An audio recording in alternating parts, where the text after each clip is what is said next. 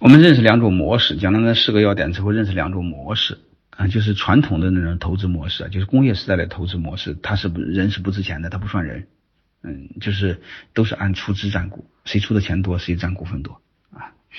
这个时代不一样了，这个时代是你可以理解为创业投资的模式，是人力资本的时代。合伙人的时代都可以，这时候你会发现，你必须要首先兼顾人力资本，啊，兼顾无形资产，就是这个时候人起主导作用，资本其次啊，所以这个时候你千万别考虑我们没有钱就占小股，让有钱的占大股，这个认知是错误的。你就再多说一句话，这个年代人比钱值钱，好吧？你千万别傻里吧唧的让钱占大股，如果这样做的话，你将会非常被动，非常被动。这时候，你对你的、你对你自己和对你的项目要充满自信啊！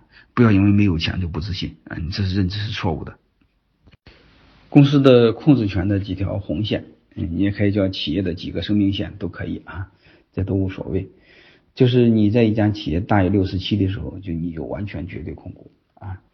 这个背后呢，就是当我们草根创业的时候，最好有一个人大于六十七啊。嗯，当然人多的时候可以另外再说。你比如就就就就一两个人的时候是可以考虑你大于六十七，因为草根创业这时候讲的是效率，嗯，这时候不讲民主啊。公司大的时候讲安全，可以讲民主。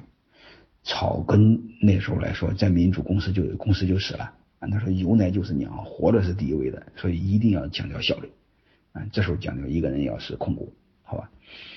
然后还有一个，你股份很多的时候，你可以讲究讲你股东很多的时候，你可以大于五十，就是叫绝对控制权。嗯，这是两个是要考虑的。另外呢，就是小于五十，嗯，但是你是大股东，啊，就拥有相对控制权。大于三三拥有否决权，小于三三是参股啊。就是这几个你你你也需要了解一下，就是对方处在什么位置。呃，万一你的股份小的时候，小到一定程度。你一定，你你你的权限是什么？你背后都要知道啊。那背后要知道一个认知吧。嗯，既然这个时代是合伙人的时代，不分股份要不又不行，但是你又不能乱分。你分不好的时候，你一定要相信，你会倒霉倒倒大霉，因为这个是企业的根基啊。你千万别把对方当的都当成好人，稀里糊涂股份全分了。